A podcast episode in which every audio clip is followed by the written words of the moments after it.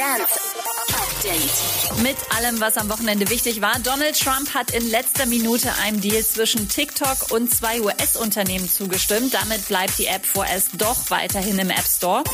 Lost Frequencies ist ziemlich stolz auf seinen kleinen Bruder, auch bekannt unter dem DJ-Namen Too Late Groove.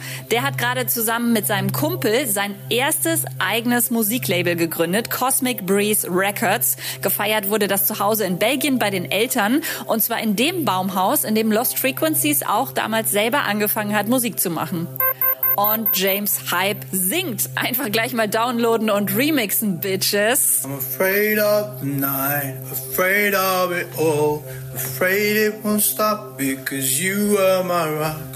Afraid I won't feel this with somebody else.